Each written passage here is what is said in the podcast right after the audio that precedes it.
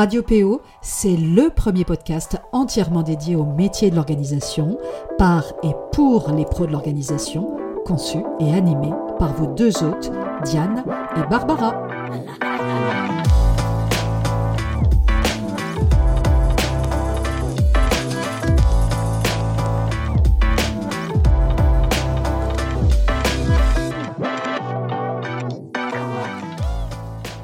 Je suis très heureuse de vous retrouver pour un nouvel épisode du podcast euh, Radio PO.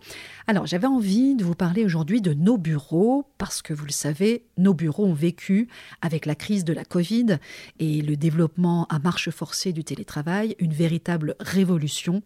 Il est question de flex office, de télétravail, de full remote, d'organisation hybride.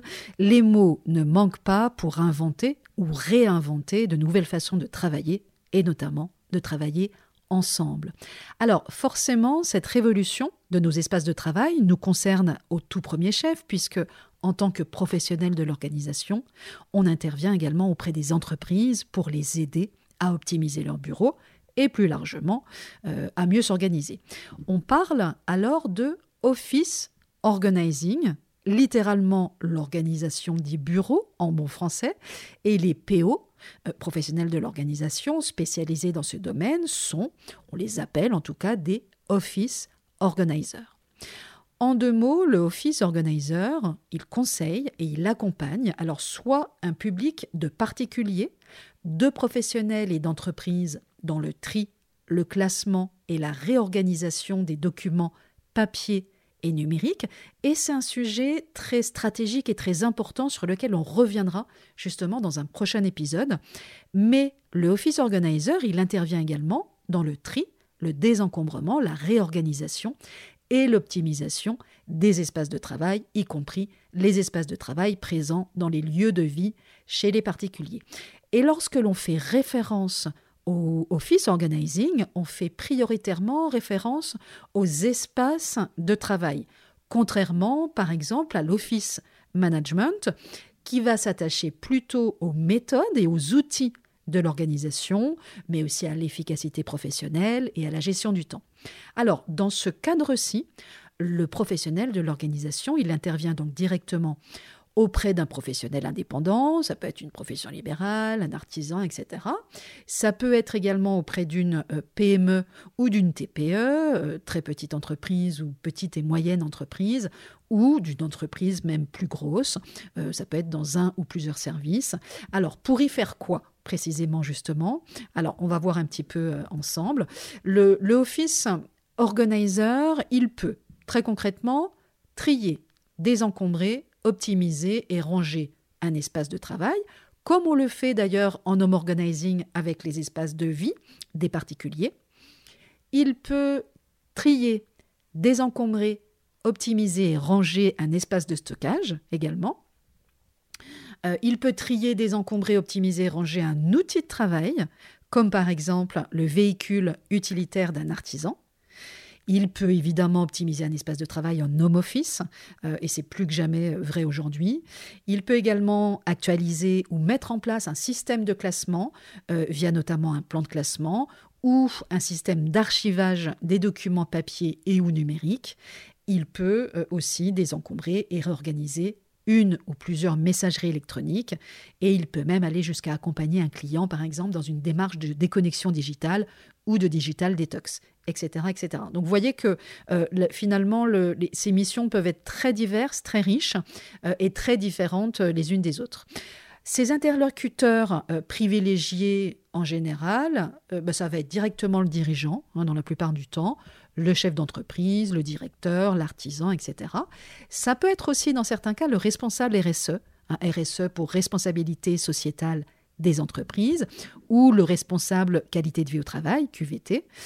Parfois, ça peut être euh, le responsable RH ou le responsable formation, et plus rarement euh, le CHO pour Chief Happiness Officer. Voilà. Et attention, point très important aussi, son interlocuteur euh, privilégié, c'est aussi l'assistant ou, ou plutôt effectivement l'assistante de direction. Et c'est facile à comprendre puisque euh, c'est souvent elle. Alors je, place, euh, je dis le mot féminin parce qu'on on a quand même une grande majorité d'assistantes de direction. Euh, je, les, je les connais bien puisque j'en ai formé beaucoup aussi moi par ailleurs dans le cadre d'autres de, d'autres formations. Donc c'est quelque chose que je connais bien. et forcément, ce sont elles le plus souvent qui s'occupent de l'organisation et du classement. Donc en général, c'est aussi avec elle que euh, les professionnels de l'organisation travaillent. Hein, quand il s'agit d'avancer, de travailler sur un projet, euh, une mission, une intervention en office organizing. Je reviens euh, sur les enjeux de l'office organizing parce que les enjeux de l'office organizing n'ont jamais été aussi nombreux. Et je vais surtout bah, m'arrêter, hein, en quelque sorte, sur trois d'entre eux. Premièrement, euh, je l'ai dit tout à l'heure, euh, le développement du télétravail, du flex-office et du travail hybride, donc toute cette révolution autour du bureau euh, de demain, hein, finalement, et effectivement, les espaces de travail vivent une révolution sans précédent, déjà, alors quand même, hein, déjà entamée avant la crise sanitaire puisque par exemple, il était déjà question de flex office. Moi, j'en parlais par exemple dans mon dernier livre sur le slow working, puisque je consacrais justement tout un chapitre au télétravail, au flex-office, etc.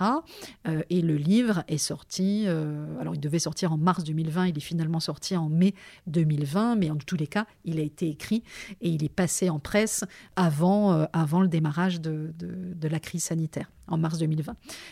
mais effectivement, c'est quelque chose, ce sont des phénomènes qui ont littéralement été décuplés, évidemment, à l'ère post-Covid.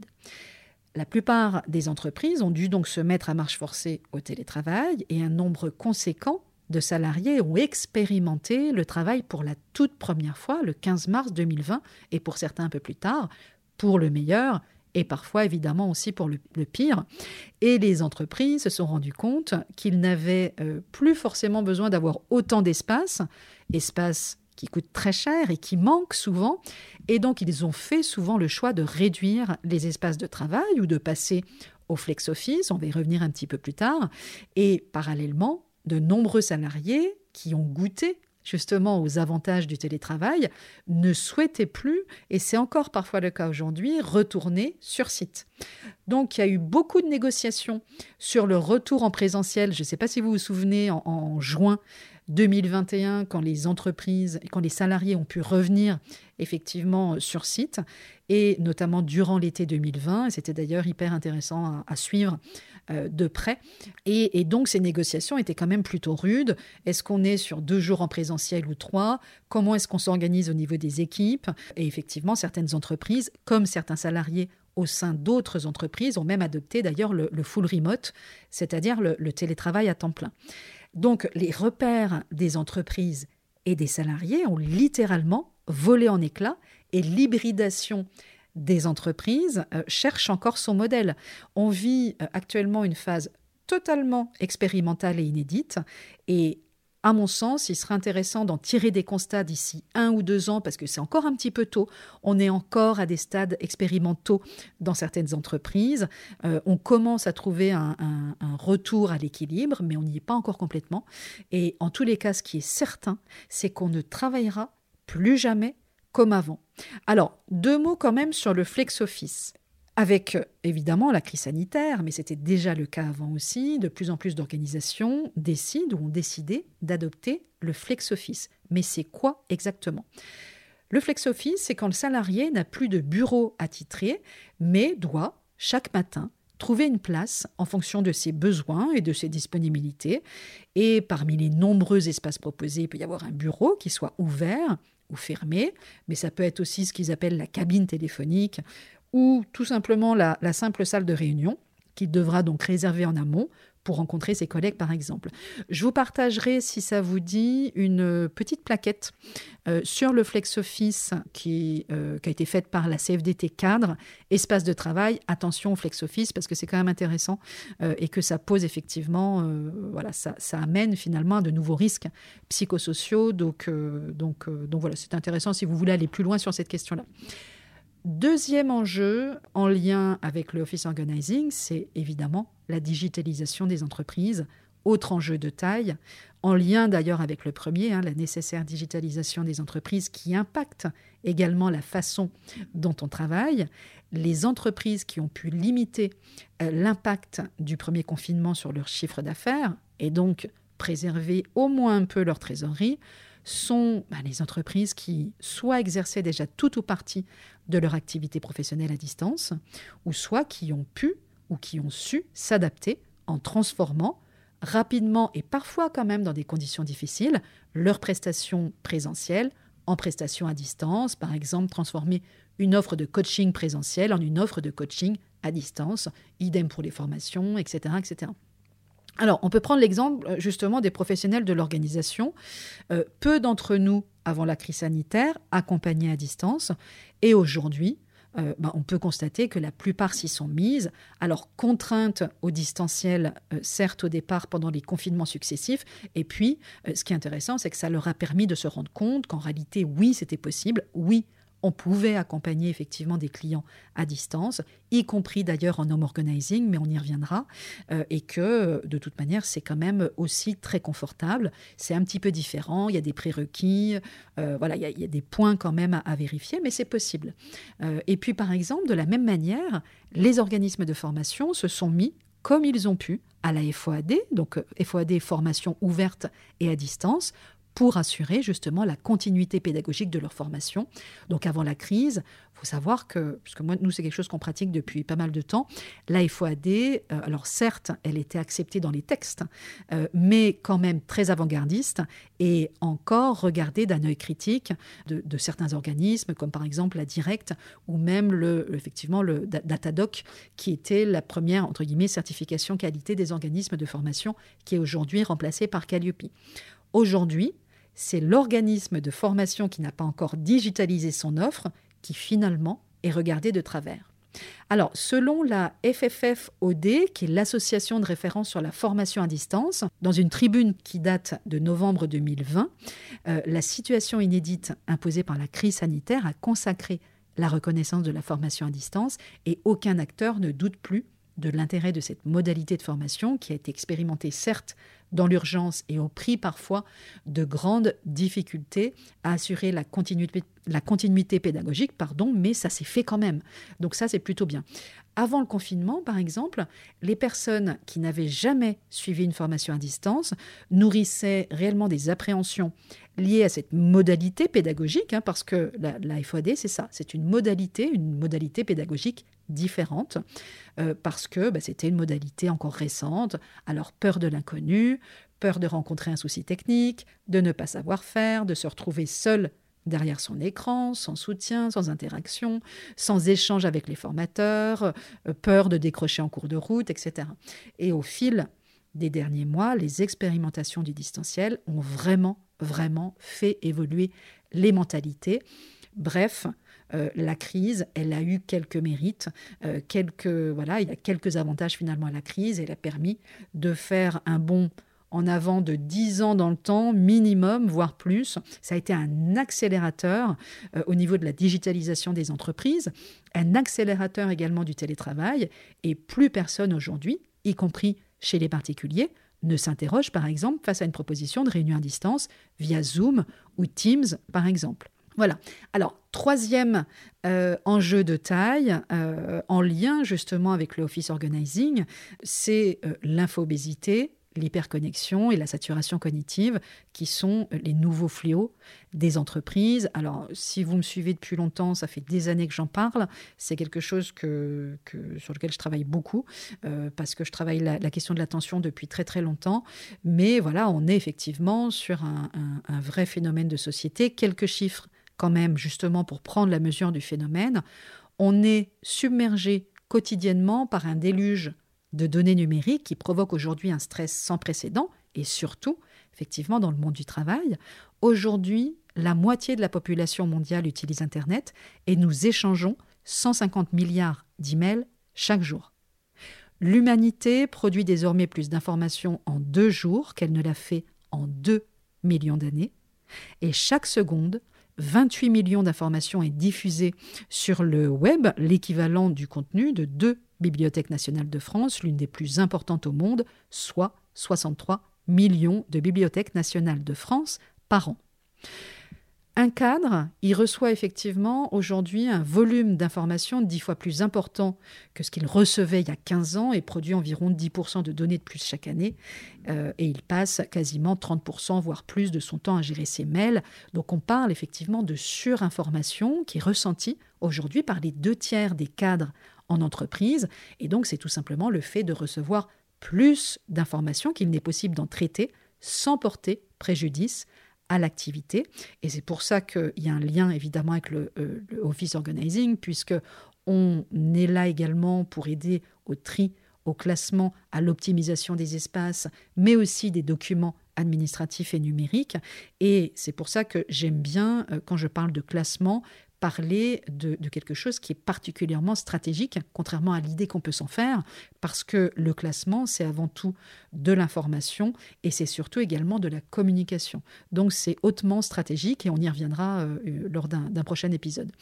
Euh, donc l'information, elle est aujourd'hui surabondante, elle est euh, considérée en plus comme acquise, et c'est pour ça justement qu'on parle aussi de saturation ou de surcharge cognitive, parce que euh, bah, quand le cerveau, tout simplement, il doit faire face à plus d'informations qu'il ne peut en traiter, il va se trouver tout simplement dépassé par le volume de sollicitations qui se présentent à lui, et on parle alors d'infobésité, information overload ou surcharge informationnelle. C'est un terme qui est apparu pour la première fois en 1962, donc bien, bien avant l'arrivée d'Internet, et il a été popularisé, pour la petite histoire, en, 1970 par le futurologue américain Alvin Toffler, et l'analogie alimentaire avec le terme euh, a été inventé par David Schenk en 93 et ce terme désigne l'excès de masse grasse formé par le euh, bombardement d'informations qui étouffe nos processus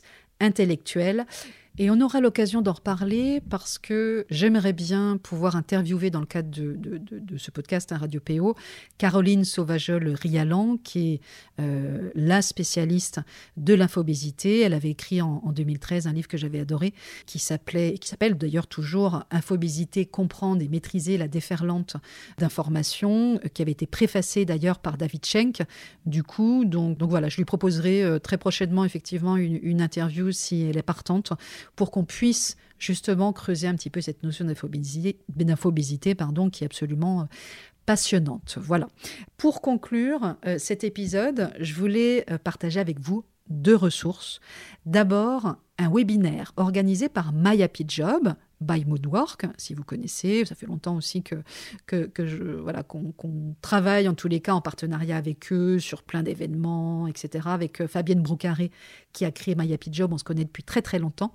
Et euh, le thème de ce webinaire euh, est le suivant Bureau de demain, quelle tendance adopter dès aujourd'hui? Et ce webinaire aura lieu ce mardi 12 avril prochain, donc à 11h30. Et je vous mettrai du coup le lien d'inscription dans la petite présentation de l'épisode. Et bah, du coup, ne ratez pas non plus le prochain hors-série de My Happy Job. Alors, je précise qu'on n'a pas de, je ne suis pas rémunérée hein, pour parler de My Happy Job. Hein. je le fais avec grand plaisir parce que c'est en lien justement euh, avec euh, euh, bah, justement la thématique de l'épisode du jour et parce que je sais que tout ce que fait Fabienne et My Happy Job, c'est toujours de très très bonnes factures. Donc, je recommande évidemment les yeux fermés. Donc, le prochain hors-série, euh, leur série numéro 13 de Happy Job, qui compile un, grand nombre de contributions euh, sur justement une même thématique, sera euh, également consacré au bureau de demain et l'apparition de ce hors-série numéro 13 est prévue lundi prochain, soit le 11 avril. Donc il vous suffira d'aller sur le site de My et vous verrez, en fait, euh, vous cherchez hors série et puis vous pourrez euh, télécharger le hors série euh, numéro 13 consacré au bureau de demain. Mais j'essaierai de vous remettre également le lien direct pour que vous puissiez voilà, aller directement sur la, page du hors série. Voilà, mais écoutez, je crois qu'on a fait le tour. On reviendra évidemment très régulièrement sur le Office Organizing parce qu'il y a beaucoup, beaucoup de choses à dire. On est sur des actualités très riches, euh, évidemment, de par cette révolution justement des bureaux, des espaces de travail. Mais d'ici là, mais écoutez, je vous souhaite une très très belle fin de semaine. Profitez bien de, votre week-end. Et ben, je vous dis à très très bientôt sur Radio PO.